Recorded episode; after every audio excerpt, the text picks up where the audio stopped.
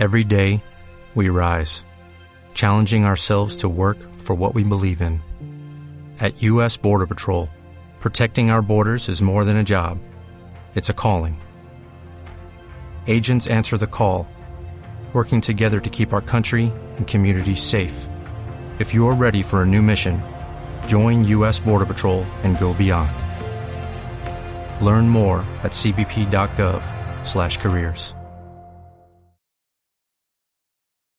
Hola, bienvenidos y bienvenidas a Conversaciones Emocionales, el canal en el que Juan Pedro Sánchez, Merced Roura y un servidor, David Carulla, tratamos de explicar cómo gestionaríamos distintas situaciones de la vida laboral y personal utilizando y desarrollando nuestra inteligencia emocional. Si es la primera vez que nos ves o que nos escuchas, te mandamos una cálida bienvenida y te informamos de que estamos presentes tanto en nuestro canal de YouTube como también en la versión de podcast en Spotify, en Evox y también en Apple Podcast. Por otro lado, tenemos una comunidad virtual, la comunidad de conversaciones emocionales, a la cual os podéis unir utilizando el enlace que encontraréis junto a la descripción de este capítulo. Ahí podéis dejar vuestro correo electrónico y así os informaremos periódicamente de las novedades, nuevas eh, webinars o si hacemos algún curso, nuevas publicaciones, todas ellas relacionadas con el desarrollo de la inteligencia emocional. Además, como bienvenida, os vamos a regalar también el vídeo La matriz emocional, que es una herramienta para evitar el autosabotaje mental y también el caos emocional que tenemos tantas veces. Así que este vídeo es esa herramienta que os regalamos como bienvenida. Y hoy toca y hoy toca presentar el capítulo y es un capítulo especial. Como veis, no somos tres, hoy somos más. Además, eh, nos consta que hay más personas que querían venir, pero finalmente por un tema de horarios no han podido venir. Y es que hoy es el capítulo 100, capítulo 100 de conversaciones emocionales. Llevamos más de dos años ahí semana tras semana, cada miércoles, con muchas ganas y con mucha ilusión haciendo estos capítulos. Y hoy queríamos eh, tener pues eh, el placer de contar también con las personas que, nos apoyan y que nos siguen. Y por eso os damos eh, la bienvenida. Hola chicos, muchas gracias por venir. Ana, Jesús, Eva, Carminda, muchas gracias por estar aquí con nosotros. Y bueno, pues eh, la pregunta es, bueno David, muy bien, pero ¿cuál es el tema de hoy? El tema de hoy es preguntas y respuestas. Hoy queríamos eh, responder preguntas que nos habéis enviado mediante un cuestionario y también eh, vamos a responder algunas también en directo, aprovechando las personas que habéis venido, nos podéis escribir en el chat y así pues podemos comentar las distintas cuestiones que irán surgiendo, ¿no? Esa es un poco la magia de este capítulo. Bueno, pues vamos a empezar con, con un tema y el tema, esta pregunta en concreto nos la envió Lara, eh, a la que les mandamos un, saludo, que ella nos sigue mucho y siempre está ahí a tope con nosotros. Incluso nos hace algún vídeo comentando los, eh, los capítulos, cosa que le agradecemos un montón.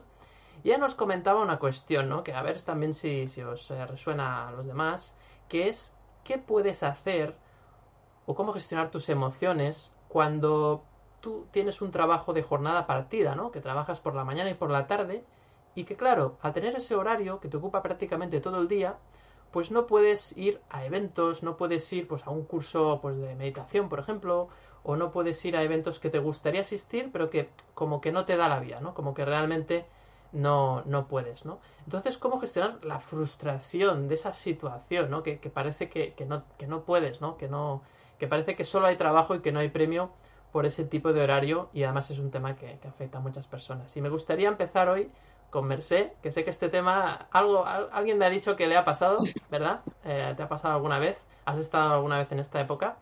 Así que me gustaría empezar contigo, así que cuando quieras, Mercé. Bueno, este es un tema muy interesante porque es cuando una situación que le pasa a muchísimas personas y que para mí está basado, eh, y me acuerdo que lo hablábamos, en el tema de la aceptación, ¿no? Eh, y quería explicarlo bien, porque claro, lo primero de todo, si te pasa esto, yo lo que diría es, ves a hablar con tu jefa o tu jefe a ver si te lo puede cambiar, a ver si es posible, ¿no? Porque, a ver, eh, aceptar no implica quedarse ahí con los brazos cruzados, aceptar significa que, bueno, ahora las cosas son de una forma concreta y, y en este momento no está en mis manos cambiarlo, voy a aprender a vivir de esta forma y cuando pueda lo cambio, ¿no? Eh, yo siempre digo, y lo he comentado más de una vez, que que no hay una, una forma de actuar correcta y una forma incorrecta. Es decir, me pasa esto y es tan válido. Pues mira, dejo el trabajo como me quedo. Mm, todo depende de, las posibilidades de cada uno. Pero, pero mm, siempre comentamos lo mismo. Detrás de todas las situaciones hay un aprendizaje. Eh, podemos actuar eh, para evitar esa situación que nos molesta, que nos hace daño y es maravilloso y súper lícito, pero no nos podemos ahorrar el aprendizaje, ¿no? Eh, con lo que detrás de esta situación, a lo mejor es el aprendizaje que hay detrás de esta situación, y creo que esto lo hemos comentado más de una vez, es mm, poner límites e ir a tu jefe y atreverte a decirle, cámbiame el horario porque me lo merezco, y, y si el aprendizaje es ese y vas, es muy posible que se solucione ya, pero si el aprendizaje es aceptación, que siempre está, siempre subyace, eh, pues mm, hay que, hacer ese paso previo, ¿no? Yo lo he comentado muchas veces, ya sabéis que a mí me cuesta mucho aceptar, mm, cada vez menos, pero me ha costado muchísimo aceptar en la vida. Y una época eh, en la que, bueno, mm, yo di un paso de gigante, que es cambié de trabajo, empecé a dedicarme a todo esto, ¿no? Al conocimiento, autoconocimiento, al crecimiento personal. Y bueno, pues he trabajado para mí, he trabajado mm, para, por cuenta ajena. Entonces me salió un trabajo por cuenta ajena y yo pensaba que sería pues eh, una seguido, ¿no? Y luego poder dedicarme a mis cosas y continuar trabajando de esto. Y no fue así, era un horario partido. Me pilló además eh, que fue en esta época, me lo dieron en esta época, ¿no? Y hacía un calor tremendo y aparte ir y venir bajo una solana andando aquello que dices eh, me parece insoportable, cosa que se iba añadiendo. Y yo tenía dentro una rabia terrible, ¿no? Porque, no solamente porque no me permitía, es, era un horario eh, muy duro en, en, un momento en el que todo el mundo está de fiesta, pero bueno, es un trabajo y yo lo quería y, estaba muy bien, sino porque además no solamente no me permitía, eh, por ejemplo, mm, ir a la playa, apuntarme a un curso, estar con mi familia, sino que además no me permitía dedicar mm, muchas horas al día a lo que yo realmente quería hacer, que era dedicarme a esto, ¿no?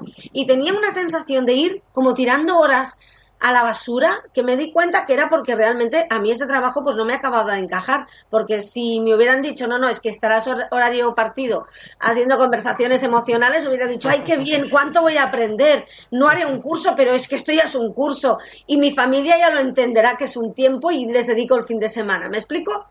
en realidad no es lo que te pasa es como te lo tomas ¿no?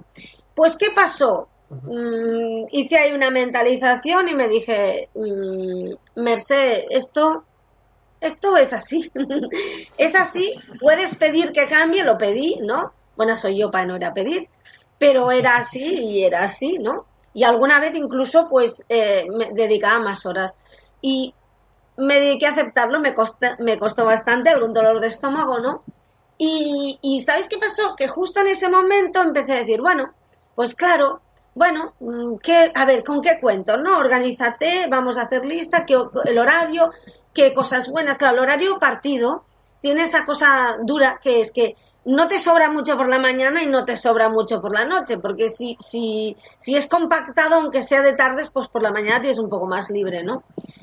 Total, que descubrí que el mediodía era mío, ¿no? Por fin es mediodía. Entonces me, me, organicé de una forma para aprovecharlo y muchos días descansaba, pero un rato para mí, ¿no? Y al final aprendí a amar este horario. parece que es así, ¿no? Y, y, justo cuando aprendí a amarlo, me vino el jefe y me dijo, mira, ¿sabes qué? Mm, pero solo va a ser dos días partido, el resto de días va a ser compactado tal, ¿no? Y era como, eh, mm, tenía que aprender a aceptar. Es decir, aceptar no es conformarse. Aceptar es mm, aprender que tu felicidad no depende de que eso cambie. ¿no? Tú puedes seguir intentando cambiar las cosas, pero si no cambian, mm, eso no perturba tu paz. Porque, porque, a ver, evidentemente, pues uno siempre puede cambiar de trabajo, pero a lo mejor no es el momento, a lo mejor no, a lo mejor te encanta ese trabajo, ¿no? Por tanto, eh, aceptar es cambiar lo que tú puedes, lo que no puedes cambiar y no está en tu mano, ¿no? Y lo que no, aprender a vivirlo desde la paz, ¿no? Aprender a sobrellevarlo, incluso a veces le damos la vuelta y nos damos cuenta de que había mm, cosas positivas que no estamos viendo de eso. Y, y, ver qué aprendizaje nos está dando la vida con eso, ¿no? Por tanto, yo lo que diría a esta persona es, ¿puedes cambiarlo? Cambia lo que puedas. No está en tu mano. A ver qué puedes hacer con esto. A ver a dónde te lleva. Acéptalo. No quiere decir que tenga que ser así, no quiere decir que, que de aquí a seis meses tenga que ser así. A ver cuáles son las bondades de esta situación para ti. Porque a lo mejor descubres que, claro, al mediodía no puedes compartir con tu familia, pero hay alguien ahí esperándote para compartirlo, que, eres tú, es la persona del espejo. ¿Y si la vida te está poniendo la oportunidad de estar un rato contigo? Que no tenías de la otra forma. No lo sé, ¿eh? estoy especulando. Pero es como, démosle la vuelta a ver qué nos trae, a ver, mm, veamos que es un regalo, a ver qué lleva dentro este paquete, ¿no? Y, y a ver qué pasa una vez lo has aceptado, porque cuando, cuando la aceptación llega, la transformación también, ¿no? O sea, y, y al final es que es, que no hay varitas mágicas, ¿no? Eh, eh, estás tú y, y, ya está. Y, tu capacidad de, de adaptarte sin como es una adaptación como, ¿sabéis? No sé cómo se llama ese muñequito. Se llama Tenteti, eso, ese muñeco que va dando de un lado para otro, le das y, y se mueve, pero al final se queda en su sitio, pues es un poco eso, ¿no? Es adaptarse y pero mantenerse firme, ¿no? Saber saber cuál es tu sitio, ¿no? Como un barco. En el fondo creo que es lo mismo. Pues eh, fantástico, Mercé. Eh, yo, yo no puedo añadir nada más porque creo que lo has explicado muy bien. Al final, eso se basa en, como bien decías, en la aceptación por un lado y por otro lado en el, bueno, en, en el decir, bueno, tengo esto, qué hay detrás, ¿no? ¿Qué puedo aprender de ello, ¿no? Entonces, pues bueno, eh, esperamos que haya quedado respondida la pregunta. No sé si querías añadir alguna cosa más, Juan Pedro. No, iba a decir, sí, que, eh, a ver, que, la, como decimos muchas veces, o casi siempre, ¿no? Las emociones son ese indicador, ¿no? La notificación, que, que es la, la, punta del hilo, ¿no? Donde el, de tirar para ver realmente qué hay detrás, qué creencia, ¿no? qué convicción no revisada puede haber detrás, eh, pues que te genera esa frustración, rabia o lo que sea, ¿no? O tristeza o lo que sea. Porque si se repite, pues quizá haya un... O sea, si cuesta aceptar, ¿no? Como decía Merced, pues quizá haya hay una convicción no revisada que, que es la que está activando una y otra vez eh, la rabia, la frustración. Entonces, pues ahí es donde está el regalo, ¿no? De, buscar a ver qué convicción es la que te está activando la notificación de la, app que te llega y te dice aquí hay algo por revisar, ¿no? habrá que habrá que hacer esa app, Juan Pedro. Yo creo que estaría muy bien, ¿no? Tener una app que nos diga, oye, eh, aquí hay una creencia que usted no ha revisado. Haga el mm. favor de revisar la notificación porque si no quiere sufrir tanto. Un, de hecho, en, medicina cada vez se, usa más, ¿no? O sea, síntomas, este, este, este. Usted tiene escorbuto, lo digo para decir algo que ahora no esté de moda, ¿eh? Por favor, ¿no? ¿Por qué no? Me pasa esto, me pasa esto, pues mm, a ti lo que pasa es que le tienes manía a tu cuñada por tal, ¿no? Vamos a revisar esa rabia que le tienes, ¿no? Pues no estaría, no estaría mal. Lo que pasa es que es muy complejo, ¿eh? Yo diría que casi más complejo que, que lo otro, ¿no? Y es muy complejo porque muchas de las creencias que tenemos eh, a veces no son, no son conscientes, ¿no? Están ahí escondidas y precisamente lo que saca a la luz esa creencia es esa emoción que ha salido, esa emoción intensa, esa rabia, puede ser tristeza, puede ser miedo, puede ser cualquier emoción eh, que ha salido, ¿no? Y que nos está alarmando. Muy bien, chicos. Bueno, pues yo creo que tenemos esa primera pregunta-respuesta, esa esa primera cuestión. Tenemos un par más que nos han enviado y luego tenemos aquí, ya veo en el chat que hay más cuestiones, así que fantástico, estamos contentos, las contestaremos por supuesto todas. Y vamos con otra cuestión, me gustaría preguntarle a, Juan Pedro, ¿qué podemos hacer con nuestras emociones en esos conflictos que hay en las empresas familiares, ¿no? Cuidado porque este tema, este tema es complicado. ¿Qué pasa cuando estamos trabajando en una empresa familiar, ¿no? Donde pues está pues el padre, está la madre, están los tíos, los hermanos, los primos, las cuñadas, los cuñados, el suegro, bueno, ahí toda la familia. Y eh, a veces puede ser que se mezclen con otras personas, ¿no? Que no son de la familia y hay tensión, ¿no? Seguramente este tema es muy complejo porque es muy amplio, Pero vamos a darle ahí una pincelada, Juan Pedro, tú que yo sé que has trabajado con alguna empresa de este tipo. Sí, eh, tenemos toda la tarde, ¿no? Por delante, porque el tema es tan amplio y complejo que da para, para toda, bueno, toda la tarde y varios días, Así es. Eh, claro, habría que saber eh, esta pregunta que nos hacen a, que si hay alguna pues alguna situación concreta, ¿no? Porque claro, se pueden dar tantas pero yo diría, o empezaría diciendo que, o sea, si, en una empresa normal, ¿no? Eh, privada en la que no hay, que no es familiar, ¿no? Si ya es muy importante definir bien los roles y funciones, ¿eh? de que la jerarquía esté bien definida y, y que nadie se pise los, las funciones, que no haya ambigüedad de rol, que sabemos que es un estresor muy potente, ¿no? La ambigüedad de rol.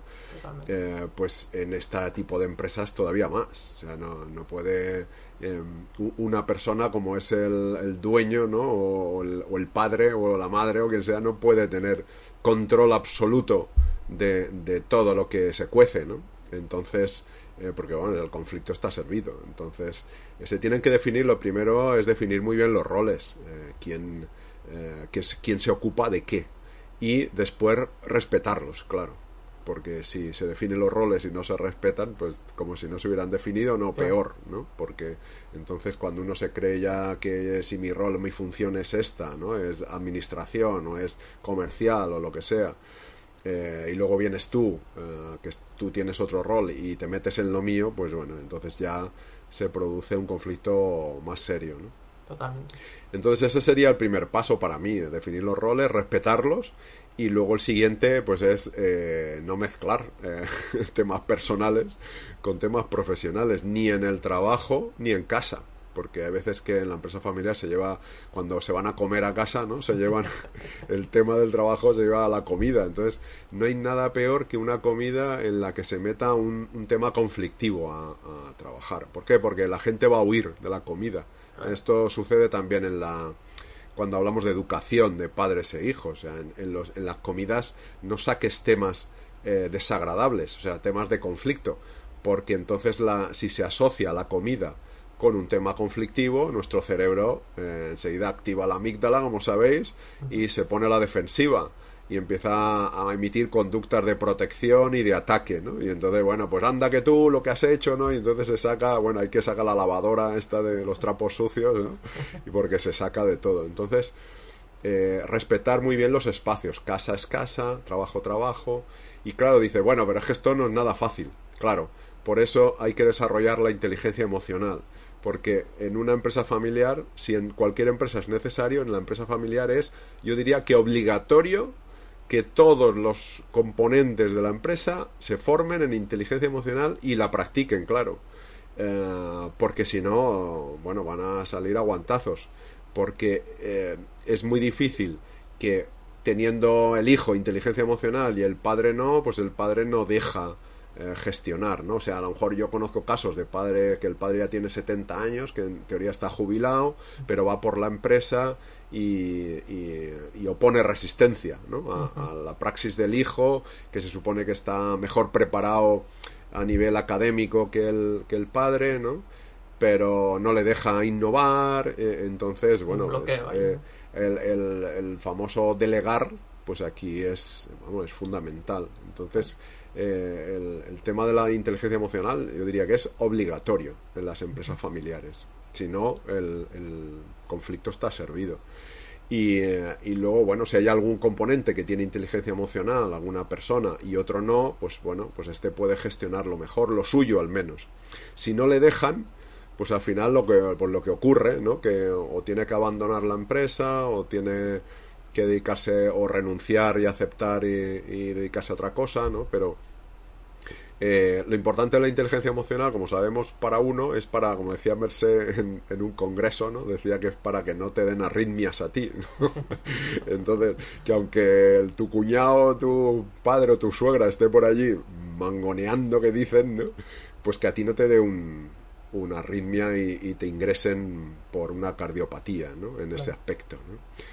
Eh, luego ya, bueno, pues eso, o hay inteligencia emocional a cascoporro allí por toda la empresa o, el conflicto está servido.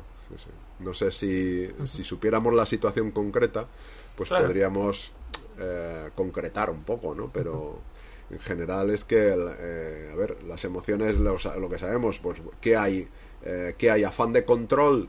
Pues sabemos que el afán de control es miedo, ¿no?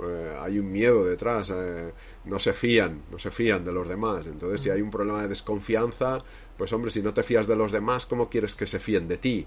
Eh, es que es que este no es capaz o crees que no es capaz no el hijo o la hija o, o, quien sea como creo que no es capaz no le doy oportunidad claro si no das oportunidad pues no puede demostrar que es capaz entonces es la pescadilla que se muerde la cola ¿no?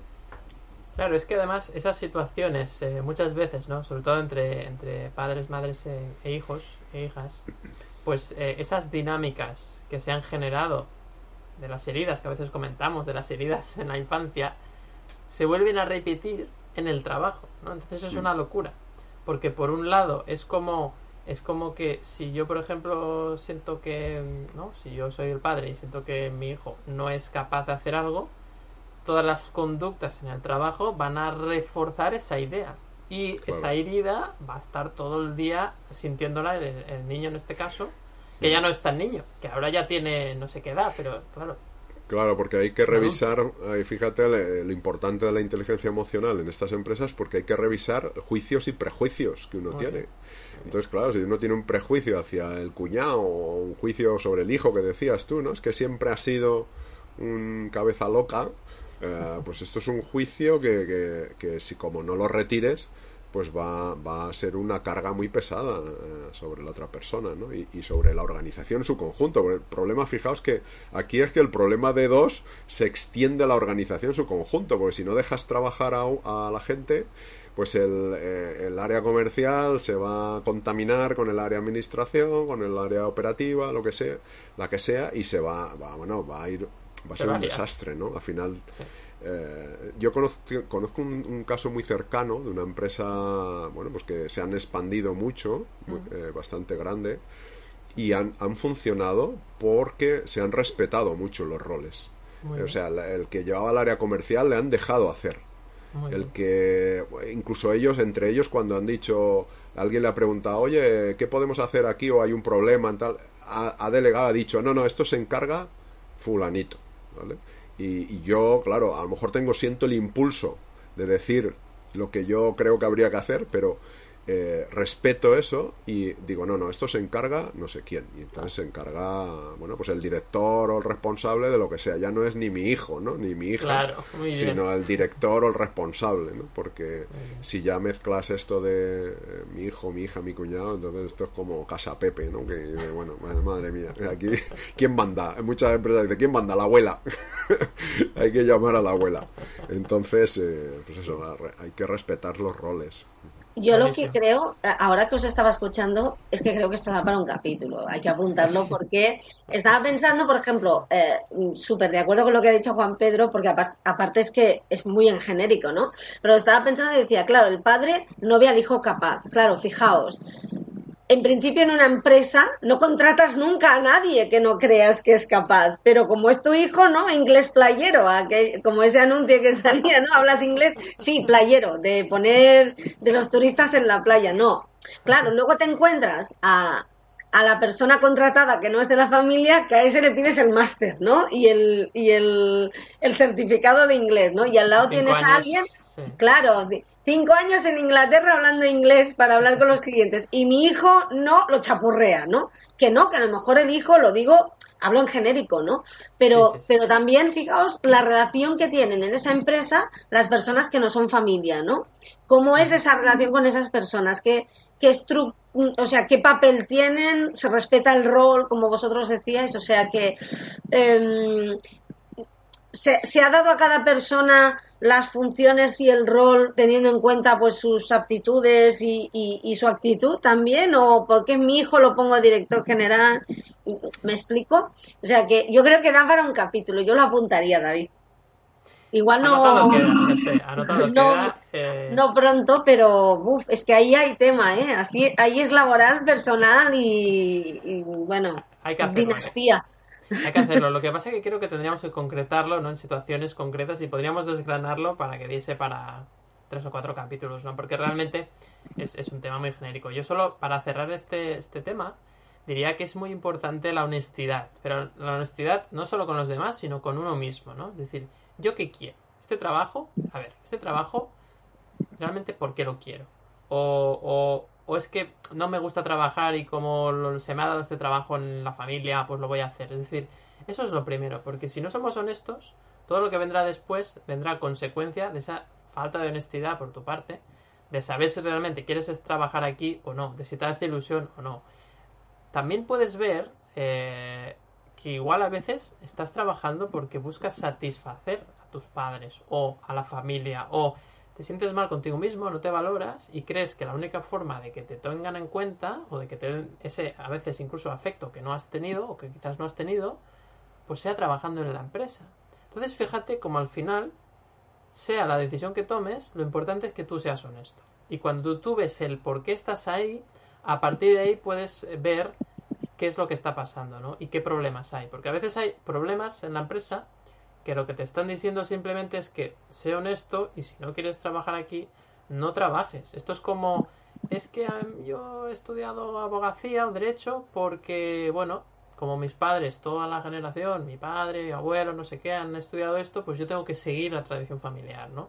Entonces llega un día en el que dices, pues esto no me gusta, este trabajo es un rollo yo, yo no quiero hacer esto. Entonces, eh, cuando llegamos a esa honestidad, entonces empezamos a tomar decisiones desde un punto de vista que nos sentimos mejor, ¿no? ¿Por qué? Porque no está en contradicción con lo que queremos realmente, porque somos coherentes, ¿no? Con nosotros mismos, ¿no? O si nos gusta la palabra coherencia, pues somos íntegros, ¿no? Al final la coherencia es una percepción de los demás, como te ven, pero la integridad es algo interno. Si eres íntegro con lo que tú haces, lo que tú dices, ¿no? Lo que tú piensas y lo que tú sientes, ¿no? Entonces, lo importante aquí, ¿qué es? Pues es eh, tener esa conversación contigo mismo. Los conflictos te van a señalar quizás esa falta de integridad. O quizás no, o quizás realmente van a reafirmar que tú lo que tienes que hacer allí, pues es esto. Bueno, pues eh, ya hemos tratado estas eh, dos cuestiones. Vamos con un par más. Sigo leyendo por aquí. Nos decía, por ejemplo, Carminda, nos decía que la aceptación al entorno es igual a la adaptación. Muy bien y que la aceptación de las malas praxis empresariales, la mejor solución es la puerta, ¿no? Es irse, ¿no? Totalmente de acuerdo con el comentario. Y bueno, vamos, también nos decía Carminda, dice, yo creo que también en las empresas familiares al transmitir la empresa que sobreviva a tu vida laboral, dice, por el, eh, por el esfuerzo que se ha dedicado al montarla, a mantenerla, que no se pierda. Es verdad, a veces muchas personas y ahí entra la culpa, ¿no? Es decir, es que claro, si yo no sigo con la empresa, con lo que ha costado a toda la familia eh, tener esa empresa, pues eh, voy a hacer lo posible para hacerlo, ¿no? Y lo estás haciendo para no sentirte culpable. Entonces, claro, evidentemente de ahí va a venir mucho sufrimiento y mucho dolor. Entonces, otra vez seguimos, ¿no? Con la honestidad, eh, la importancia que tiene, ¿no? Muchas gracias también, Carminda. Y vamos con la tercera pregunta que, que, teníamos también, que nos habían hecho, que era cómo gestionar, esto es difícil, ¿eh? cómo gestionar la frustración, la tristeza, incluso la desolación, cuando hay una situación en nuestra vida que vemos que va a ser muy difícil que cambie, ¿no? Porque quizás es algo externo, es algo que se escapa de nuestro control, creemos que no va a cambiar, pero esa situación la sentimos desde una tristeza, una desolación, un desamparo, un, esto no, y, ves que no hay salida, ¿no? ¿Cómo podemos gestionar ese tipo de, situaciones, ¿no? Así genérico, no es algo concreto, pero no sé, Merced, ¿qué, ideas eh, te vienen respecto a esta cuestión? Bueno, a ver, em, antes hablábamos de las emociones, claro, es que eh, esto da para, para, no sé cuántos capítulos, porque esto es, es un poco la madre del cordero, ¿no? Claro, em, sabemos que no va a cambiar, eh, mira, eh, a mí el otro día había una persona que, me preguntaba, estaba en una situación y, tenía un problema con su pareja, ¿no? Y, y, me decía, es que no puedo solucionar el problema porque él no va a cambiar, ¿no? Y yo le decía, es que tu problema es cómo te lo tomas tú, no que esa persona no vaya a cambiar. Es decir, ¿qué quieres hacer tú? Mm, o sea, ella lo vivía como, esta situación no va a cambiar, y yo tengo que adaptarme a esto, ¿no? Pero muchas veces mm, adaptarse y aceptar no implica quedarse ahí viviendo una situación que no te gusta. Es decir, que yo lo que le decía es que la solución no pasaba por hacerle ver a esa persona que tenía que cambiar, sino que pasaba por descubrir eh, cómo le hacía sentir esa situación y decidir qué hacía con su vida, ¿no? Pero claro, em, eh, ¿qué pasa? Em, aceptamos situaciones muchas veces, y esta es la parte dura, porque eh, queremos mantener esquemas de pensamiento em, que nos están haciendo daño, pero que creemos que nos compensan de alguna forma, ¿no? Que no son cómodos, ¿eh? Y que se entienda porque a veces en esa comodidad hay un sufrimiento durísimo, ¿no? Lo que quiere decir es que para solucionar cualquier situación que nos hace sufrir, mm, solo hay una forma, es cambiar la forma de, de pensar, ¿no? Cambiar la forma de vivirla. Eh, la solución siempre pasa por ahí. Luego no sé qué es lo que hay que cambiar. En cada caso mm, es algo distinto. Pero cuando estamos viviendo una situación con sufrimiento, nos está indicando ese sufrimiento, ese dolor, esa tristeza, esa angustia, esa rabia, ¿no? Cada uno la vive de una forma distinta. Mm, yo puedo reaccionar ante la misma situación con rabia y otra persona con, tristeza, con desolación, con frustración, eh, pero me está indicando que hay algo que, primero, no estoy aceptando que es así y no estoy tomando una decisión a partir de esa aceptación, ¿no? Y, no estoy renunciando a un esquema de pensamiento que me hace daño, ¿no? ¿Qué pasa? Que muchas veces mm, nuestro entorno, sobre todo, esto es sobre todo relacionado con personas y con situaciones. Queremos que pasen cosas que no pasan, queremos que las personas sean de una forma que no son, ¿no? Entonces, em, bueno, eh, es verdad, eh, lo aceptamos, es así. Eh, mm, bueno, pero yo puedo decidir que, sobre todo, me lo tomo distinto y, y, muchas veces no tengo por qué estar ahí aguantando esa situación. Es decir, mm, cambio mi pensamiento y me doy cuenta de cuál es ese pensamiento, cuál es esa creencia, cuál es esa, esa ese programa, ¿no? Como si fuéramos un ordenador. ¿Cuál es el programa que me hace mantener esa situación de esa forma, ¿no? Eh, ¿Por qué? Mm, bueno, si esa persona, por ejemplo, no me trata bien, ¿por qué me quedo? Porque, en, y fijaos, ya sé que es muy dura esa pregunta, pero en la respuesta está, está en la solución, ¿no? Me quedo, bueno, me quedo porque mm, quiero ayudar a esa persona porque creo que si no lo ayudo, eh, no soy buena persona y porque creo que nadie me va a querer si, si no me quiere él, ¿no? O ella, ¿no? Vale, pues ese es el esquema de pensamiento que tenemos que cambiar. Porque incluso si fuera así, o sea, si tuviéramos un certificado mundial que dice, es verdad, Merced, si dejas a Pepe no te va a querer nadie más. Incluso así, que eh, seguramente no es cierto, ¿no? Incluso así, no, no nos compensa. ¿Me explico? No nos compensa estar aguantando, ¿no? Porque, porque es un acto de, de, maltrato hacia uno mismo y, y, una falta de autoestima, ¿no? Por tanto, tenemos que aceptar, pero sobre todo, para, para que cambie todo, que ese cambio de todo es un cambio de pensamiento, un cambio interior, eh, eh, es mirar hacia adentro en lugar de mirar hacia afuera, ver que tenemos que cambiar nosotros, sí que puede cambiar todo, porque solo con un pensamiento podemos decidir que nos vamos de allí y cambia el escenario, ¿no? Pero tiene que haber un cambio interior y una renuncia a, a, una forma de vivir que se nos ha quedado pequeña. Por eso nos está molestando tanto. Por eso está ahí esa situación. Para que nos moleste mucho y digamos, ostras, es que yo aquí no hago nada. Es que, es que este vestido que me quiero poner Mm, es, es de, de, cuando tenía 15 años y a mí esto ya no me cabe y yo ya no soy una colegiala, ¿no? Y yo me merezco más. Mm, claro, mm, eh, va por ahí, ¿no? O sea, sufrimos para meternos un traje pequeño porque no nos hemos dado cuenta de, de, lo grandes que somos, ¿no? Y yo creo que eso es, eso es el cambio. Hay que renunciar a, a ese esquema de pensamiento, a esa rutina incluso. Y para hacer eso hay que hacerse preguntas inconvenientes, preguntas impertinentes, preguntas que son muy poderosas, pero, pero que realmente molestan. La pregunta, si hay algo que te está molestando, que te hace sentir incómoda, aceptamos. Y una vez aceptamos, dices, si esto me hace daño, ¿qué hago yo aquí? ¿Por qué lo aguanto? Porque la respuesta ahí está la chicha y la limonada, está todo ahí, está la sustancia, ahí es donde hay que mojar el pan, eh, porque eso nos va a liberar. La pregunta incómoda es la que nos va a liberar, ¿no? Realmente. Totalmente. De hecho, ahí está eh, el kit de la cuestión, ¿no? Como se suele decir. Yo creo que estoy muy de acuerdo con lo que dices, Mercé, porque mm, a veces decimos, ostras, es que yo no me quiero sentir triste o, no sé por qué me siento triste. Y a veces eh, no nos damos cuenta de lo que hay detrás, ¿no? Porque si, si está detrás, es por algo, ¿no? Es porque es algo difícil de soportar. Es decir, es normal que muchas veces no seamos conscientes de las cosas que nos duelen porque de alguna forma nuestro cerebro intenta evitar que suframos y entonces nos esconde en el subconsciente esas situaciones, incluso vivencias, porque dice, no, no, no, esto no, puede salir a la luz porque si no, esta persona va a perder el, este caso, el, equilibrio emocional, por decirlo así, ¿no?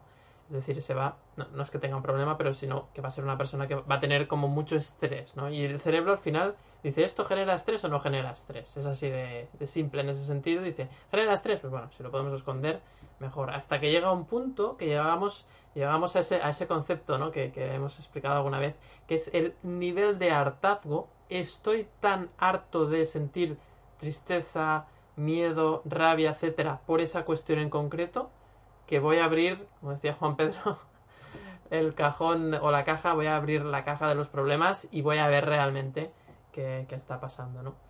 Entonces, pues bueno, es una, cuestión muy, muy interesante. Tengo que decir que, que, no es fácil. Y, a ver, por ejemplo, en casos en que mm, estamos en un tema de tristeza crónica, bueno, pues yo recomendaría ir al, al psicólogo, a la psicóloga, ¿eh? porque no, esto no tiene nada que ver. Porque eh, hay que ir a un profesional porque realmente si estamos mal, pues necesitamos, eh, y no pasa nada, nos tomamos una pastilla, nos ayuda a parar y luego hacer ese trabajo, ¿no? Pero, pero al final la solución siempre es em, abandonar aquello que te ata, ¿no? Es como, ya sé que no es fácil, ¿no? Porque a mí hay, personas que me dicen, es que, ¿cómo voy a dejar a mi madre? Mm, es que no hace falta dejar a la persona físicamente, hace falta dejarla mentalmente, luego ya veremos. Y hay veces que, que dejarla físicamente un rato también nos ayuda, ¿no? Hacer el trabajo. Hay veces que, hay veces que hacer una cuarentena de alguien, ¿no? Ahora que estamos puestos ya, o sea, ahora nos vamos a acostumbrar a las cuarentenas y la gente va a cuarentenar cualquier cosa, ¿no? Acabo de inventar un verbo. Pero, pero, o sea, no pasa nada por hacer una cuarentena de alguien, va muy bien. ¿Por qué? Porque la cuarentena a veces es como una pastilla, te para y te permite esa paz para hacer esa introspección necesaria, pero no como parche. Claro, no como parche, sino como barandilla en la que agarrarse para hacer el trabajo mientras, ¿no? Para bajar la escalera hacia mm, la mazmorra interior, digamos, ¿no? Necesito una barandilla, pero la bajada a la mazmorra no te la quita nadie. O sea, yo no, o sea, mi relación con mi madre es nefasta, por ejemplo, pues porque estoy esperando que me quiera y me valore, llevo toda la vida esperando que me valore, llevo toda la vida esperando que me reconozca. No lo hará, no lo hará. Como no lo hará, vamos a cambiar el pensamiento de necesito que mi madre me valore, me voy a valorar yo y ya está. Y luego si quiero la veo y si quiero no la veo, ¿no? O sea, es como, es como, perdón que se me entienda, ¿eh? es como eliminarla, pero mentalmente. Luego físicamente puedes quererla un montón. Claro. La pregunta, Mercedes, sería, ¿por qué, en este caso, en este ejemplo que ponías, ¿por qué necesito que mi madre me valore? ¿No? Porque no me valoro yo. Ahí está la clave.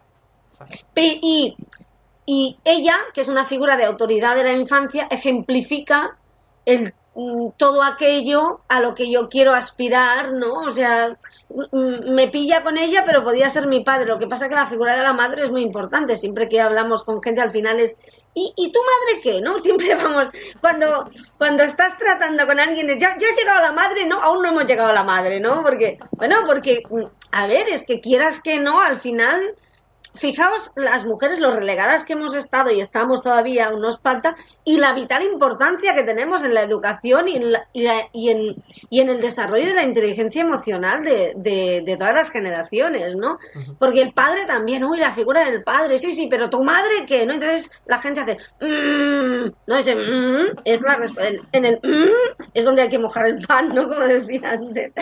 Pero porque ella lo ejemplifica, o sea, mamá es ese ser que, que a priori te acoge cuando naces y, y, al que se supone que tienes que satisfacer para que te alimente, para que te quiera, para que te dé mimo, para que te dé cobijo, para que para estar sana, sano. Claro, ella lo ejemplifica todo. Es que mamá es la humanidad, en realidad, representa ahí, ¿no? Podría ser otra persona, pero, pero en este caso es mamá. Mm, bueno, en el fondo es, deja de intentar gustar al mundo, satisfacer al mundo y quiérete tú y, luego, luego la amas, la quieres y a lo mejor cambia la relación, a lo mejor no, pero entonces ya no te molesta, porque entonces ya no llegas a casa de tu madre esperando que te diga que le gusta tu nuevo vestido o que no te diga siempre vas hecha una payasa, por ejemplo, ¿no? Porque esto hay veces que pasa, ¿no? Ya no ya a lo mejor te lo dice menos, a lo mejor no te lo dice, a lo mejor te lo dice y tú piensas, pobrecilla, pobre mujer, es así, ¿qué le vamos a hacer? Pues la queremos así o no, pero, pero ya no te molesta. O sea, la veas o no la veas, ya no lo tienes pendiente. Bueno, un poco va por ahí, ¿no? Es una manera de, superarlo al final, ¿no? Es decir, te que quedarse atrapado y también de mejorar la relación. Pero fíjate que al final la clave es que tú, al verlo de otra forma y ya no verlo como un ataque, ya no te quedas atrapado, ¿no? No sé cómo, cómo lo ves, Juan Pedro, para cerrar un poco esta pregunta. Yo estaba aquí aprendiendo un montón, escuchando, haciendo repaso. Pero es que como hace unas metáforas tan chulas, Merced, pues eh, se aprende. Vas a mojar pan ahora. Pero, eh, claro, es muy importante lo que decíais, ¿no? Del, a ver, no sé si esa, la pregunta se ha ido muy de. Muy, nos hemos desviado mucho. De se ha ido de madre. Pero al final el, problema principal está dentro de nosotros. no, lo de fuera es pues lo que sucede para que tú puedas aprender lo tuyo. ¿Vale? Que te guste o no te guste es otra cosa, pero es lo que está sucediendo para que tú, eso que, que aprendimos en la infancia, que no nos que en su día a lo mejor nos beneficiaba, ¿no? Y pero hoy ya no, pues e, ese, eh, corregir ese, ese aspecto, ¿no? Que si tú de pequeño esperabas eh, que te aprecien, ¿no? Tus padres, pues esto es, es lógico y normal porque de pequeño necesitamos el cuidado de los padres. Pero si de mayor necesitas también que los demás te aprecien y te cuiden y que todo el entorno esté perfecto para que tú estés perfecto, pues entonces a sufrir, a sufrir, pero por un tubo, porque nunca va a estar el entorno perfecto como a ti te gusta, ni, ni tú, ni nadie va a venir a, a solucionarte tus, tu, tu no aprecio, ¿no? O tu no reconocimiento. Entonces eres tú el que tienes que, que aprender. Entonces, se añadiría algo sería el aprender a observar todo esto, que lo decimos la atención plena, la práctica de mindfulness que te, te hace darte cuenta de lo que estás hablando y de lo que hablan los demás y luego em, pues manejar ese que decimos a veces no auto storytelling storytelling eh, pues bueno que hay formación no para hablar a los demás pues el auto storytelling qué te cuentas a ti porque como te cuenta, como depende de cómo te cuenten las cosas que suceden, pues ya está, eh, ya está activa la rabia, el cabreo, eh, la frustración, lo que sea. Entonces hay que aprender a, darse cuenta de cómo te cuentas lo que ocurre, porque tenemos, como sabemos, un cerebro intérprete que no hace más que hablar. Tenemos ahí un monologuista interno. Entonces nosotros somos los guionistas de ese monólogo. ¿No te gusta el monólogo? Primero tienes que saber cuál es tu monólogo y después, si no te gusta, cambiarlo. Pero eres tú el que... Y luego, como decía Merced, a lo mejor luego hay que poner límites fuera. ¿eh? hay que hacer algo fuera. Pero el principal trabajo está dentro, no fuera. Es que fíjate, Juan Pedro, fíjate lo interesante, esta metáfora que hacías ahora. ¿eh? Tú también haces metáforas muy buenas, ¿eh? es que aprendo de, de Merced. no, porque el tema del monólogo es buenísimo. Es decir, primero tienes que reconocer cuál es tu monólogo y sobre todo, no esperar que cambie el entorno para que cambie el monólogo, porque no va a cambiar. El monólogo es el mismo. Claro, es que a veces está tan interiorizado de, tan, tan, de tantos años repitiéndolo que no te das cuenta de tu monólogo. Es verdad. Y entonces, hasta que no practicas y te entrenas en observar a ver qué te estás contando, no te das cuenta. No te das cuenta. Totalmente. Pues buenísimo, chicos. Eh, hemos resuelto más o menos. eh, hemos dado, no hemos resuelto nada. Realmente hemos dado nuestra interpretación. Como siempre decimos, no nos creáis. Simplemente pasaros por el tamiz de vuestra percepción y ver realmente si os resuena ¿no? las ideas que estamos poniendo encima de la mesa. Y vamos con una, una cuestión que nos ha escrito Jesús, que está aquí presente, nos está escuchando. Y me parece buenísima, o sea, me parece espectacular, eh, porque nos dice cómo tener inteligencia emocional con esas llamadas a las 4 de la tarde de la típica compañía de comunicación, puede ser teléfono, puede ser otras, que nos dicen, oye, le quiero vender no sé qué, ¿no? Es decir, cómo tener paciencia con esas llamadas inoportunas, especialmente llamadas comerciales, ¿no? Y nos dice, sin morir en el intento. Pues Jesús, yo te daría una primera aproximación. em, es muy difícil, claro, cuando una cosa te, te enfada, porque evidentemente te enfada, porque te interrumpe, porque a veces son, es verdad que son muy pesados y repites mucho, creo que también hay un aprendizaje incluso en esas llamadas, que esas llamadas tienen una función en tu vida, que es la de trabajar la paciencia, ¿no? Que es una cosa que, hemos hablado también varias veces eh, en el capítulo, y es difícil, ¿no? Y es el entender que es verdad que esto me molesta, pero voy a intentar no dedicarle mucha energía a esta situación. Y entonces yo lo que pienso, yo soy muy práctico en esto, te tengo que reconocer. Entonces yo pienso, bueno, a ver, ¿de qué manera le voy a dedicar menos energía? Eh, pues mira, descuelgo y digo, sí, tal, eh, no quiero venderle tal, no sé qué. Pues mire, en este momento no estoy interesado, muchas gracias. Y cuelgo. Y ya está. Punto. El problema, ¿cuál es? Cuando, como decía muy bien Juan Pedro ahora, sigo con el monólogo. Es que esto es... No, cuelgo, pero no se ha acabado. Es que estos tíos porque me llaman, es que es una vergüenza, es que siempre estamos igual, cuando estoy durmiendo. Y entonces esa persona, es lo que decía, no lo que decíamos ahora, sigue en tu cabeza. ¿no? Es como la madre que decía Merced que sigue en tu cabeza, no has hecho cuarentena de esa, de esa llamada. Y entonces, claro, como tú le sigues dando energía, ojo, sin darte cuenta, de forma inconsciente, porque esto lo hacemos todos, ese ejemplo no de que te duchas con tu jefe, ¿no? Estás ahí en la ducha y estás con tu jefe, con tu madre, con tu pa- te estás duchando con todas las personas que eh, has tenido algún conflicto con ellas. Pues esto es lo mismo. Entonces, la idea es ser práctico y entender que esa persona está haciendo su trabajo, eh, a mí me molesta, pero yo simplemente le voy a dedicar 15 segundos. Los 15 segundos de hola, de acuerdo, lo siento, no me interesa, gracias, y no dejar que hable, ¿no? Colgar. Poco borde. Bueno, pero tú le has dado una respuesta y esa persona ya sabe, está acostumbrada, ya sabe que ya está, ¿no? No David, sé si... David eh, no, eh, Jesús que nos aclara que, que Sí. más que las llamadas son, Sí. son la mala gestión del servicio que te ofrecen, que se pierde por el camino, ¿no? Ah, muy Eh, buena. Esto- Esta es la segunda parte. Esta me gusta más todavía. sí, eh, exacto. Sería cuando hay una mala gestión, ¿no? Eso es más duro, porque es verdad que estas llamadas, eh, cuando son comerciales, te, te- te afectan, pero cuando es una mala gestión, a mí esto me recuerda, Jesús, también a la burocracia, ¿no? Temas burocráticos, administrativos, el banco, no sé qué, ese tipo de cosas que es verdad que te enervan mucho, ¿no? Te enfadan mucho porque dices, pero, pero, pero es que además eh, me han dicho que me atenderían y me han pasado a tres personas y de esas tres personas he tenido que explicar mi problema tres veces. Eh, vuelvo a lo mismo, la solución es la misma. Eh, ¿Cuánto tiempo le puedo invertir? Eh, pues bueno, incluso, incluso te diría que cuando tengas que hacer una llamada de estas, te busques, esto ya es de productividad, te busques una tarea fácil que puedas hacer mientras estás esperando. Una tarea simple que no tengas que pensar mucho, ¿no? Imagínate, te voy a poner un ejemplo ahora, no sé, seguramente no será el mejor ejemplo, pero estoy pensando, imagínate que tú te has propuesto, no sé, pues tejer, ¿no? Tejer un jersey, es algo que, que cuando tú ya tienes, ya sabes tejer un poquito, ¿no? Pues, pues es algo que haces mecánico, ¿no?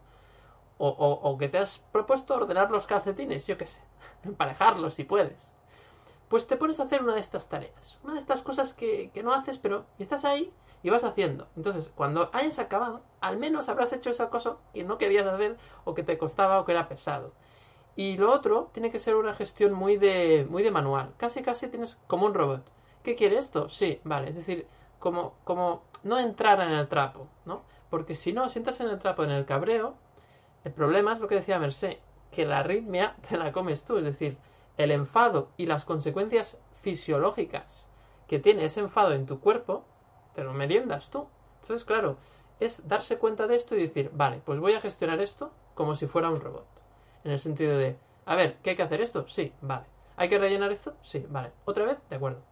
O sea, ya no entrar en el por qué y tal, es, es como un... Sobre todo porque eres consciente de que entrar en ese por qué esto tal cual, luego te va a hacer daño a ti. Es decir, que lo hagas de una forma egoísta, ¿no? Em, yo, yo, yo ya añadiría que aquí es, porque estoy de acuerdo con a mí me ha pasado, claro, yo creo que esto nos ha pasado casi todos.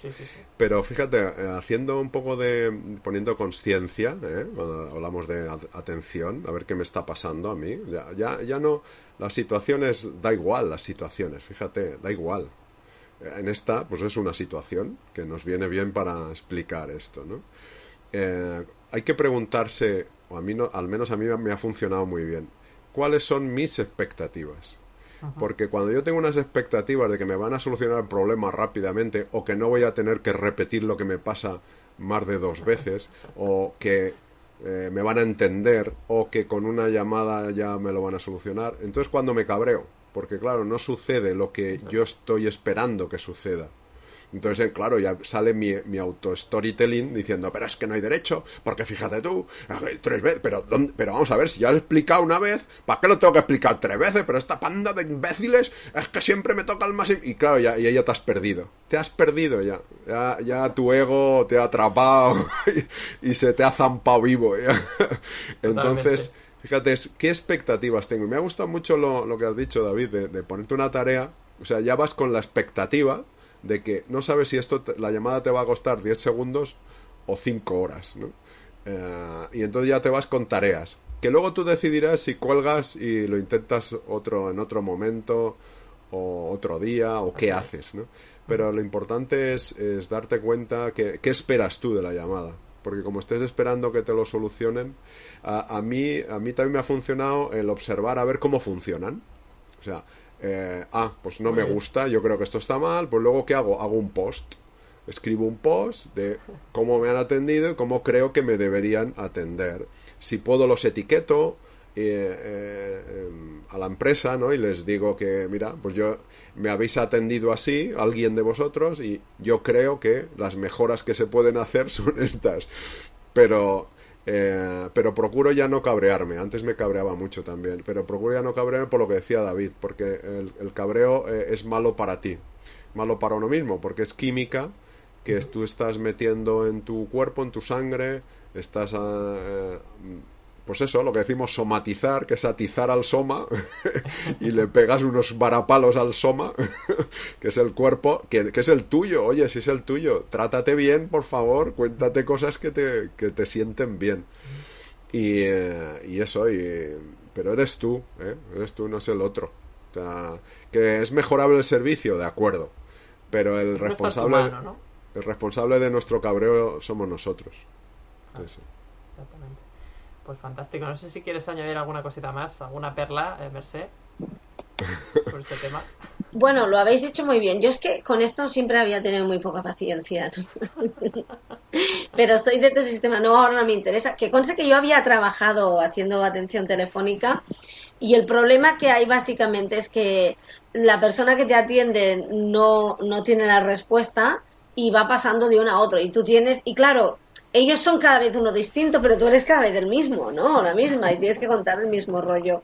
Yo lo que diría es en la línea de lo que dice Juan Pedro. Bueno, a ver, ¿eh? hay una oficina de, atención del consumidor eh, que les envías la queja y, y, hay un señor que se ocupa también de esto cuando hay un problema grave, ¿no? Lo digo porque es importante utilizar estos recursos, porque esta gente cobra unos sueldos públicos para hacer esto, ¿no? Y, y, y se ocupan de gestionar y, esta gente no llama al pobre conectado con los cascos, llama a alguien que tiene un cargo y entonces le atiende, ¿no? Digo que es importante primero conocer los recursos de los que disponemos, ¿no? En casos de estos. Y luego, en la línea de lo que decía Juan Pedro, mm, y yo caigo, ¿eh? Caigo y digo, mira, es que ahora no me interesa, ¡ay, es una oferta, tal! Y yo al final siempre digo, pero, mm, por ejemplo, ¿no? Eh, mira, es más fácil cambiar de marido que, que de empresa de telefonía. No me mientas, gracias, no hay cuerpo, ¿no? Y la otra persona se ríe, porque es que es verdad. No, no, no, perdona. Es más fácil un divorcio que un cambio de empresa de telefonía. No nos engañemos. No, porque te van a fastidiar, te van a dejar de- sin internet durante un mes, porque se enfadan entre ellas. Uno te dice que te lo va a trasladar todo, no se preocupe, señora Roura, tal. Y luego, no, no, por eso no cambies, no cambies. No, lo digo en serio. Y luego, no le des, eh, ya sé que es muy difícil porque yo, sabéis cómo soy, soy de Tasca, ¿no? Y, hay veces que estoy ahí y, y- y me imagino saliendo del teléfono con un hacha y cortando cabezas, desde el amor profundo, ¿no? Y la inteligencia emocional, es, es, metafóricamente cabezas, si, si es que se puede, ¿no? Pero, pero al final, si haces eso, como decía Juan Pedro, lo de la química, le estás dando el poder de tu bienestar a los demás, ¿no? Mira, a mí hay algo que yo recuerdo ahora, este, es- esta, y lo digo en general, ¿eh? ya no para esto.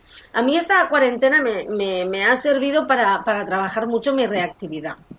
Muy bien. Ahora ya no es con un hacha, mm, ya es solo cuchillo jamonero, ¿no? Bueno, pero bueno, vamos mejorando, ¿no?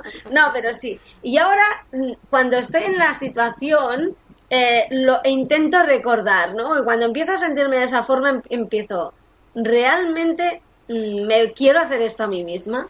Mm. Me doy cuenta de la situación. Re- ¿Realmente cómo respondería ante esto una persona que, que está cómoda con ella, que está en equilibrio, que se quiere, que se respeta, que, que se cuenta una historia aquí dentro del auto-storytelling que dice que todo, que tiene recursos y que puede salir de esta, que todo irá bien. Si me creyera esto, ¿cómo reaccionaría, no? Y entonces sacar el jamonero es más difícil.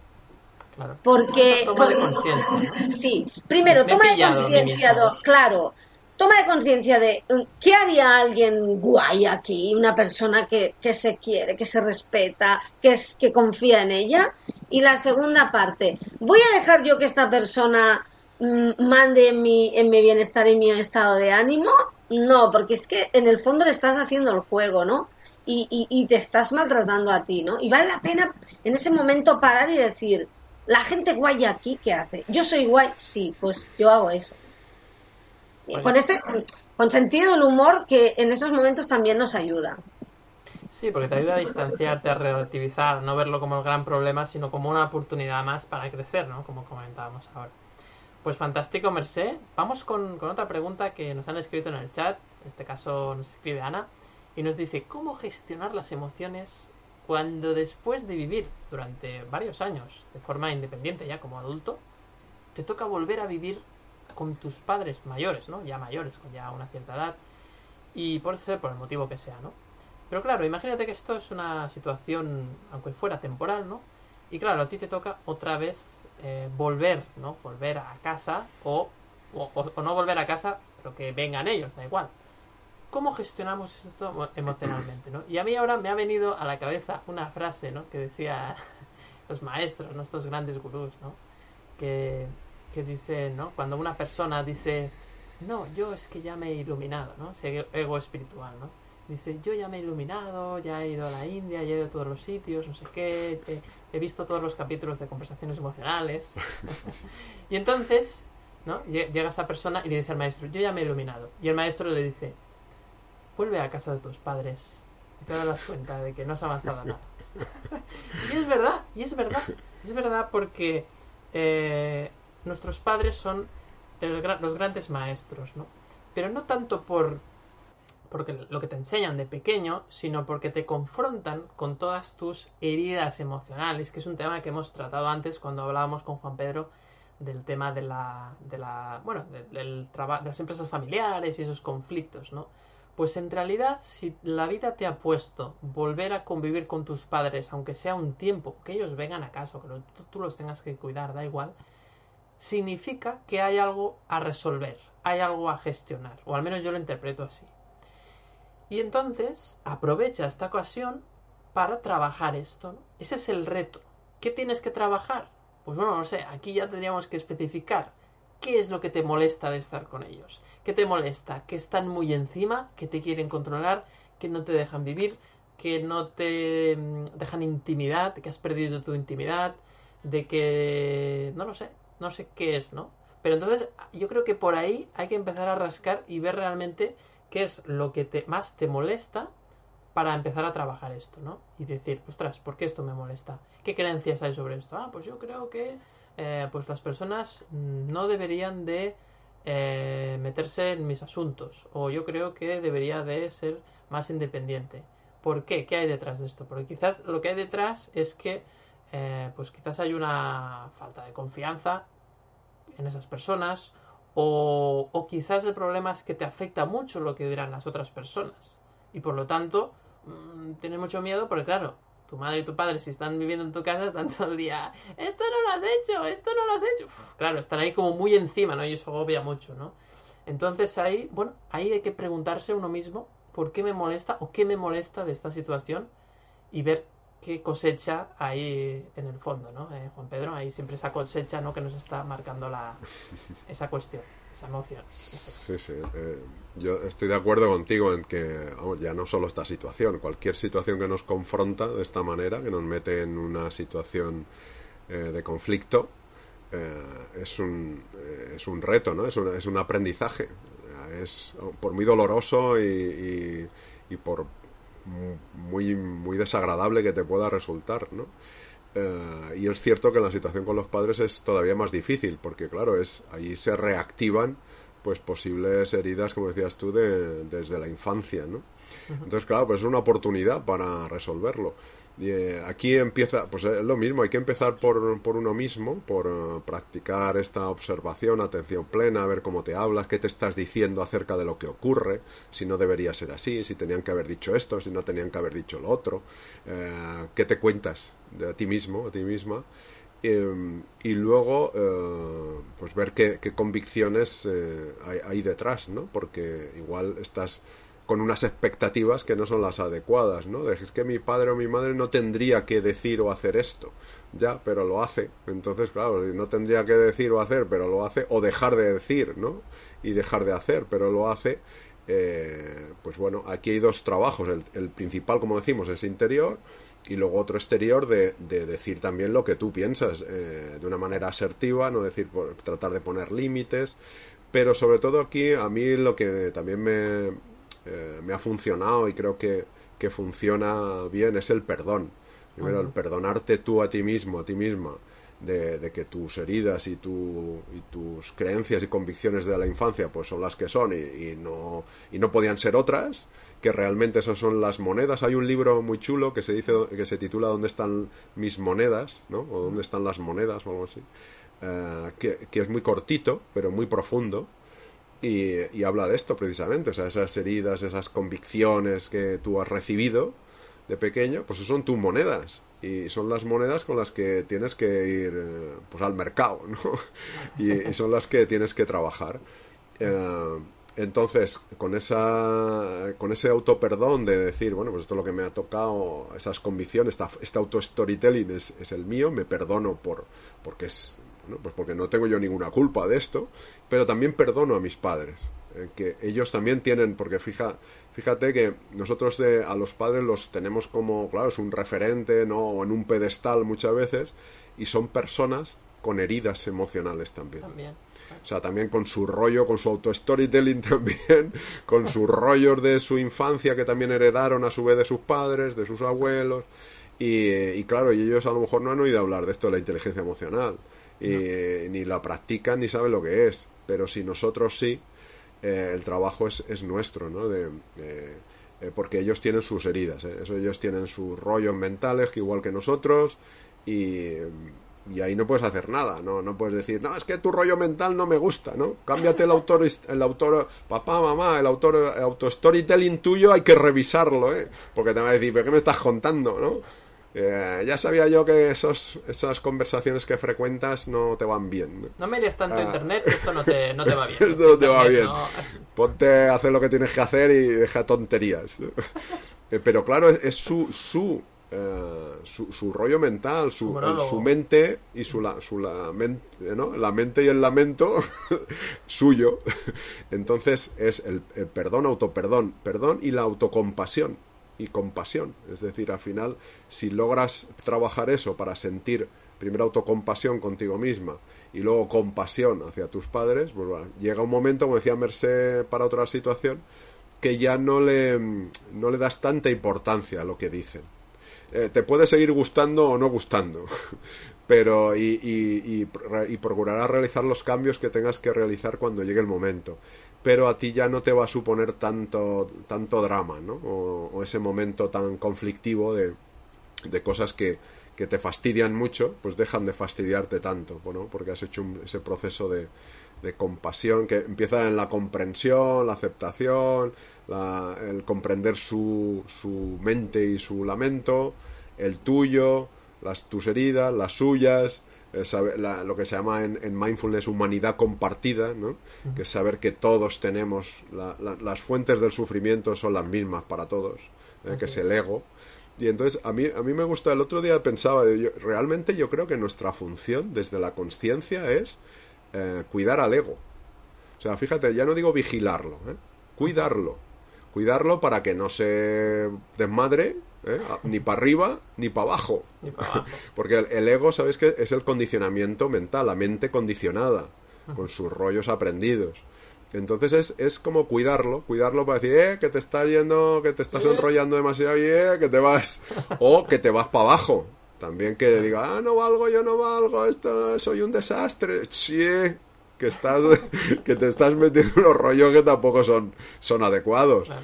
Pero no lo dices ye para echarle la bronca al ego, ¿eh? sino, sino para hablarle con amabilidad. Es decir, no te preocupes, no pasa nada, esta, es que es, pues bueno, esto es aprendido y, y estamos cambiando el monólogo, ¿vale? no te preocupes. tutor. Sí, exacto, no te preocupes que aquí estoy yo para cuidarte todos esos rollos que te metes para que sean más saludables, ¿eh? porque si no, claro, sales perdiendo tú y yo, que estamos en este cuerpo de momento. Es como dos, dos, her- dos hermanos que están unidos, ¿no? O sea, Hmm. como si a meses, ¿no? Que están unidos y, y- y que no te puedes separar del ego. No puedes vivir sin Claro. él. Entonces, o lo cuidas o estás jodido. Exacto, Es porque si, si tratas de matar al ego, es, es una, cam- No. una batalla campal, como decía No. Estás con el cuchillo jamonero, si no el hacha, si no el machete, si no ahora que no me ve, voy a tratar de pincharle. Entonces es mejor llevarse bien con él y cuidarle. Y entonces decir, no, por aquí no, no, por allí no, que te vas para arriba, que te vas para abajo. Totalmente. Y yo creo que ese es un poco la, la- a, a lo que hemos venido, más que ni el trabajo, ni, ni las llamadas, ni nada de esto, el cuidar al ego. Cuidar al ego. Ese es el, el resumen. ¿no? Podríamos resumir así. Fantástico. Pues para ir terminando, bueno, eh, quería saber también, Mercé, eh, ¿qué opina de este tema de, de, ¿no? de qué pasa cuando tienes que volver a convivir con tus padres, ¿no? Porque yo sé que Mercé se estaba mordiendo la lengua porque decía, ya verás tú cuando, cuando me den el turno. No, a ver, eh, es, yo antes hablaba de, de mamá, ¿no? Hablaba de, Sí. de la figura de mamá como, como un poco ese personaje que, que nos valida para salir al mundo, ¿no? O sea, es tan, es tan distinto si mamá te dices que vales un montón, cariño, tú puedes, yo estoy aquí, que si mamá te dice, tú, cuida cuando vayas, ¿eh? Que no das asquete o molestas mucho, ¿no? O sea, es, no, no, no, pero es verdad, hay mamás que lo dicen mm, y, y algunas con la mejor intención, no vaya a ser que moleste, ¿no? Eh, parece mentira, pero muchas veces mamá dice muchas cosas que hacen mucho daño y se cree que lo dice con la mejor intención, o No al no menos se da eso cuenta, claro. no, no se da cuenta, ¿no? Es tan distinto. eh, fijaos que, que una vez vi un estudio sobre con bebés, ¿no? Sí. Y, y hacían caminar a los niños, no, no corría ningún peligro ninguno de los niños, sobre, sobre un cristal, ¿no? Y abajo, pues había, mm, lo habían montado, mm, se podían caer. Y, y la mamá estaba al otro lado, ¿no? Lo- cruzaban los niños a los que mamá les decía, "Eh, Así, ¿no? Si veía mamá tranquila, el niño cruzaba, claro. Mamá es quien te da la seguridad, eh, es muy importante. Mamá y papá, ¿no? Pero sobre todo yo creo que en este caso mamá. ¿Qué pasa? Que en el fondo, volver a casa con mamá y con papá es una oportunidad para confrontar mm, si te has despegado un poco, ¿no? De, de, de, ese modelo que yo antes decía, ese modelo de esquema de pensamiento, porque todo lo que ellos te van a decir que te moleste es lo que realmente piensas de ti y no te has dado cuenta y es subconsciente porque si y, esto lo hemos comentado muchas veces pero si mamá te dice mm, qué bien que te vaya muy bien llevas esa ropa mm, sí no pasa algo no vas muy mona mm, no esas caras no hace falta que diga nada no sí para mí el top de los tops del momento mamá es mamá en el cole me dicen que soy fea tranquila hija mía que yo te quiero como eres ¿no? Es, de confirmar que están en los es, este, quiero como eres, pero eres engendra, ¿no? Digamos, aquello que nos entendamos. Claro, se sin decir nada, se puede, eso es una expresión que sin decir nada absolutamente desmontas a un niño o una niña totalmente, ¿no? ¿Qué pasa? Pero eso es porque tú lo validas, porque es una gran oportunidad para ver cuánto, cuánto te has desapegado de, de, los esquemas erróneos, de la necesidad, como recordaba Juan Pedro, de que el mundo te acepte, te valide y te dé el visto bueno.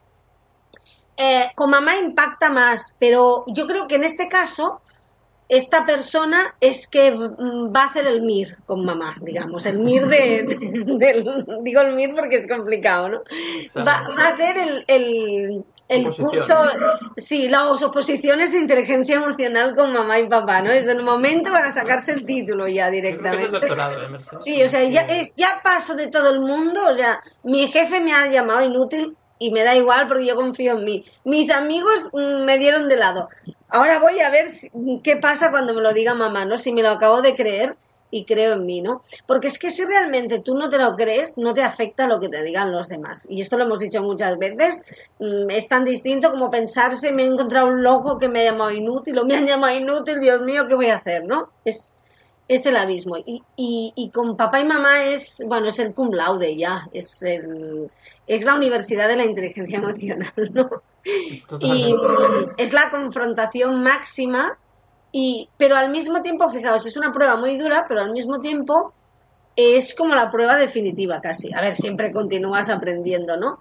Pero pero es liberador totalmente, ¿no? Y aparte, una cosa que nos es muy útil, que Juan Pedro ha ahondado mucho ahí, un pelín, ha entrado en el tema, es eh, no solamente la autocompasión, sino la compasión con ellos.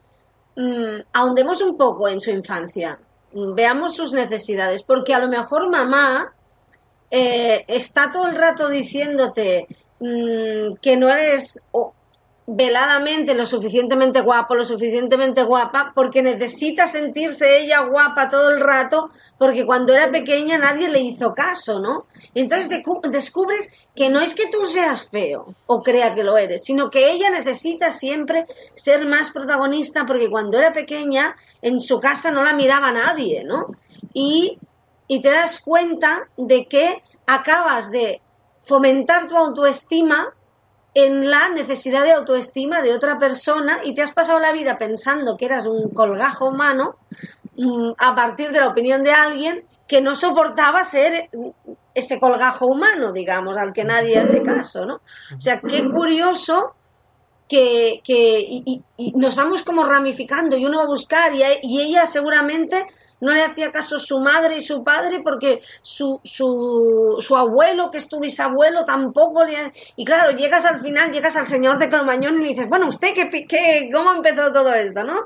Llegas al primero Homo sapiens y le dices, y te dice, es que en la cueva no había luz, no les veía y no les podía llamar guapos y yo tenía mucho miedo, ¿no? Imaginaos, ¿no? Estoy exagerando, pero al final, al final vas haciendo arqueología y descubres que mm, generaciones con la autoestima, si me permitís, enferma, han educado a las siguientes inteligencia emocional. Pero es que, ¿qué iban a hacer? Estamos hablando de, si tiramos un poco para atrás, estamos hablando de generaciones que, mm, que vivieron una guerra, que venían de situaciones muy duras. Eh, no sé, por ejemplo, ¿eh? y, y no me quiero enrollar, pero yo a veces yo conocía a mi bisabuela materna una señora que vivió 95 años y se murió cuando yo tenía, pues, 13. O sea, imaginaos aquello una, una mujer. O sea, aguantaba una barbaridad. No os hablo de vivir 95 años ahora, os hablo de que pues que hace casi 30 años vivió hasta los 95, o sea, que, y, se murió, el médico dijo, de vieja, de vieja, o sea, un tanque de personas, ¿no? Y, y esa señora, pues, pues me comentaba que, que ella era la hija de una familia que vivía en el campo, sus padres se murieron en un accidente en el campo y a ella, a sus hermanos, les dispersaron por toda la geografía y a ella le tocó ir a Barcelona a servir a casa de unos señores con siete años, lavando platos. ¿Qué autoestima vas a fomentar cuando pierdes ahí a tu familia? Sus padres, que aparte se pasaban el día trabajando para poderles dar de comer porque trabajaban en el campo. Eh, o sea, ¿cómo vas a tener autoestima cuando te vas a servir a alguien con siete años y tienes que ponerte un taburete para llegar a poder lavar los platos? ¿Me explico? ¿qué autoestima vas a tener? ¿Cómo vas a tratar a tu hijo a partir de esa autoestima mm, si no había ni conversaciones emocionales en aquella época? ¿Cómo tu hijo va a tratar a su hija? ¿Cómo su hija mm, te va a tratar a ti? O sea, es que... Empiezas a cambiar muchas cosas, ¿no? Claro, o sea, en el fondo han hecho lo que han podido, igual que tú estás haciendo lo que puedes. Lo mejor que saben. y eso te genera una especie de compasión que dices, pues yo que me estoy dando cuenta os abrazo a todos, ¿no? A ti y a la niña de siete años que se subía en un taburete para limpiar los platos y que cuando rompía uno le caía la de Dios y se creía que era inútil totalmente. Porque nadie le dijo, es que las niñas de siete años no lavan bien los platos, porque las niñas de siete años lo que tienen que hacer es estar jugando y estar en el cole y que su madre las peine y, les, y su padre también, ya puestos, hacemos educación no sexista, y les digan que estudien y, y que son muy guapas y maravillosas, ¿no? Claro, es que está, todo está cambiado y todo está equivocado, ¿no?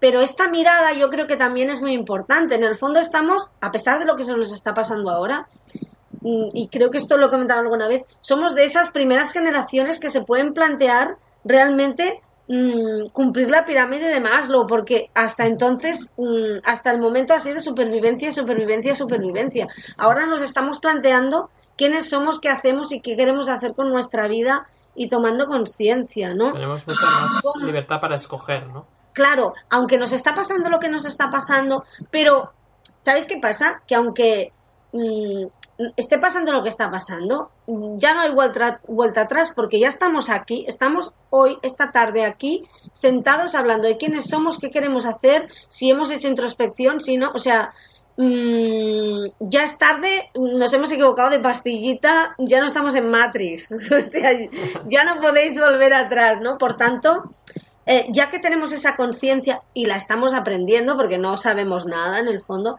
miremos atrás con ojos compasivos y comprendamos que somos también el fruto de ese dolor y de ese sufrimiento y de esa forma de ver la vida, ¿no? Me, he pues enrollado un montón, perdón, ¿eh? No se puede explicar mejor, Merced. Yo creo que ha quedado... Ana nos dice que muchas gracias por las respuestas. También Jesús nos agradece la respuesta a la cuestión anterior. Y bueno, pues yo creo que ahora sí, llega el momento, ¿no? Ese que nos gusta tan poquito de terminar, pero sin antes me gustaría que cada uno de, nosotros, ¿no? Pues pudiera explicar, ¿no? Eh, eh, que hiciera un balance, más o menos, no muy largo, por favor, sobre estos 100 capítulos, ¿no? Eh, estos 100 capítulos, este tiempo que llevamos, porque es verdad que eh, siempre hablamos de, bueno, de, los temas, ¿no? Que es lo que tenemos que hacer, pero hemos hablado poco de, nosotros mismos en el sentido de esta experiencia, ¿no? Y creo que hoy es un capítulo, pues, que da cabida a esa pequeña reflexión, aunque sea un minuto. Así que, nada, pues, eh, por ejemplo, Juan Pedro, danos esa primera pues, a ver, cuando decías eso de los 100 capítulos me acordaba del chiste aquel de, la, de hábleme usted de la guerra de los 100 años. Por el primer día a las 8 de la mañana, ¿no? Y bueno, esto va a durar, si hablo de los 100 capítulos, ¿no?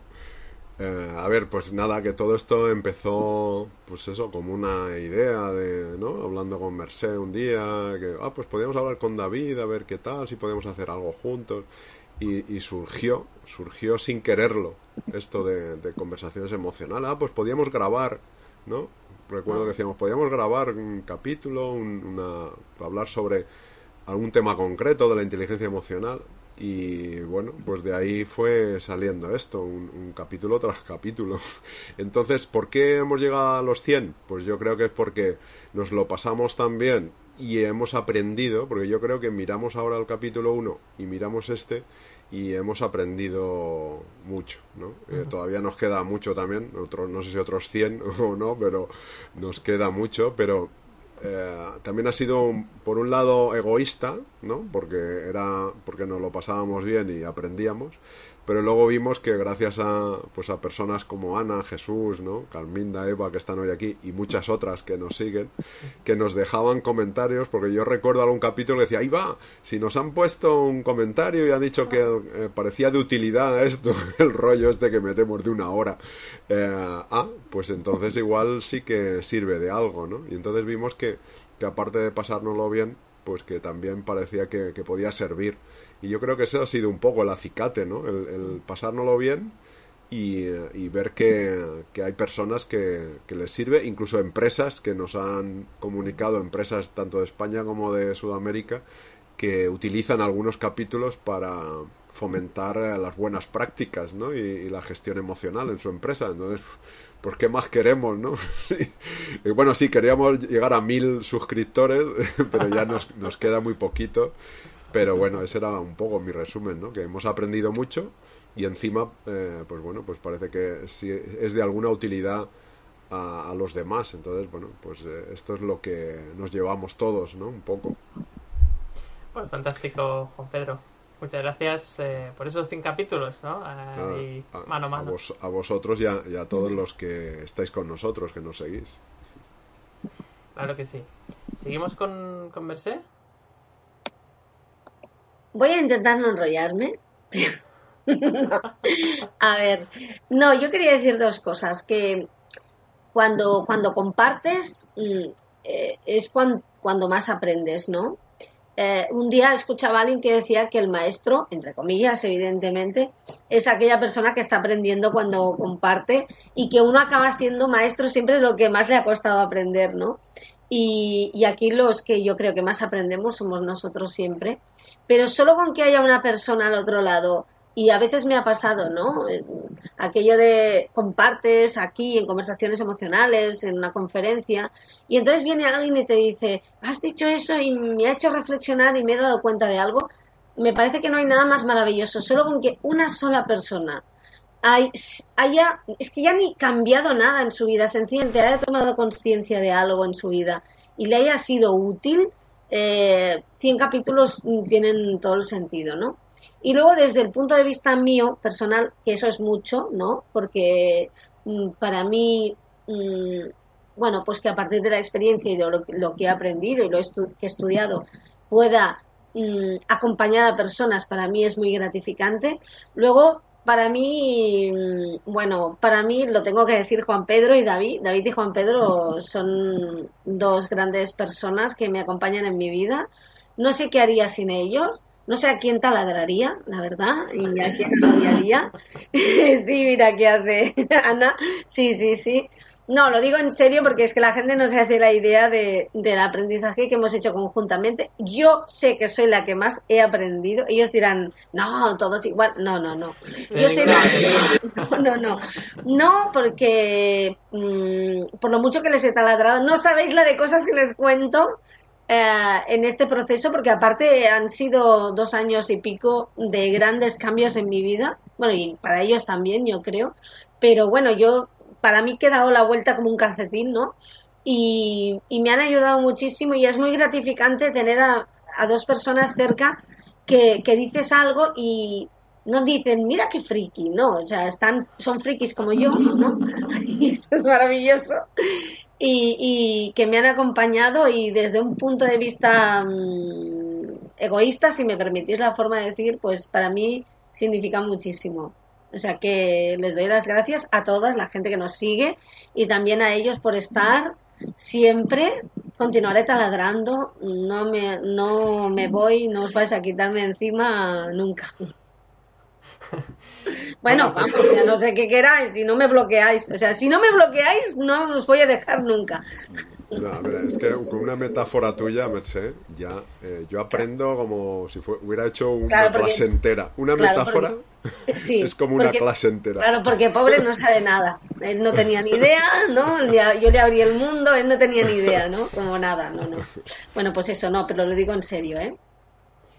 Pues eh, qué decirte. Muchísimas gracias, eh, como siempre. Yo creo que si tuviera que cerrar con una metáfora, Merced, en tu caso, sería que estoy muy contento de que hayas cambiado el hacha por el taladro. O sea, yo creo que está muy bien, está muy bien ese cambio de herramienta. Y, bromas aparte, pues qué decir eh, de lo que he aprendido de tanto de ti, Merced, como de Juan Pedro como también de las personas que, que nos eh, seguís, que nos escribís, que nos hacéis preguntas, ¿no? Porque nos hacéis reflexionar. Hoy mismo, por ejemplo, ha sido un ejemplo buenísimo, ¿no? Todas las preguntas que nos habéis hecho, que nos habéis enviado y que nos habéis pensado, nos habéis em, hecho cuestionar cosas que a veces nosotros no somos ni conscientes. Entonces yo creo que pues conversaciones emocionales es una gran familia de aprendizaje y creo que ese es el para mí el, la mayor satisfacción ¿no? de, aprender pues eh, de forma verdad más cercana con, con, Juan Pedro y con Merced porque tenemos ahí el grupo de WhatsApp ahí estamos los tres ahí debatiendo pasándonos vídeos información mira esto ostras qué interesante esto lo otro no hay un, un proceso de aprendizaje mutuo muy interesante los propios capítulos y, y, luego, pues también, eh, ¿no? Sobre todo a la comunidad también, ¿no? Porque es verdad que nos habéis enviado a veces propuestas de capítulos que no se nos ocurren. Eh, hemos hecho 100, pero nos hemos dado cuenta que hay tantos temas que no acabaríamos nunca. O sea, realmente es infinito, ¿no? Yo recuerdo un día que dije, jolín, cuando llevemos 50 ya no sabremos qué hacer, pero ¿qué va? ¿Qué va? Si es que hoy han salido, ¿cuántos temas han salido, chicos? Un montón, ¿no? Entonces, pues eh, nada, para mí dar sobre todo las gracias a todo el mundo que, ha intervenido un minuto, un segundo, eh, que ha visto un segundo del capítulo, de cualquier capítulo, toda la comunidad de conversaciones emocionales. Y bueno, pues esperamos eh, daros más capítulos. Ahora es verdad que vamos a hacer creo que un par de capítulos más y nos vamos a ir un mes de vacaciones. Seguramente vamos a parar un poquito. Pero en septiembre volveremos con, con más ganas y, y, a, seguir, a seguir incrementando ese aprendizaje que hacemos eh, de forma compartida. Así que gracias una vez más y nos vemos todos en el próximo capítulo, el próximo miércoles. Un saludo. En Sherwin Williams somos tu compa, tu pana, tu socio, pero sobre todo somos tu aliado, con más de 6.000 representantes para atenderte en tu idioma y beneficios para contratistas que encontrarás en aliadopro.com. En Sherwin Williams somos el aliado del PRO.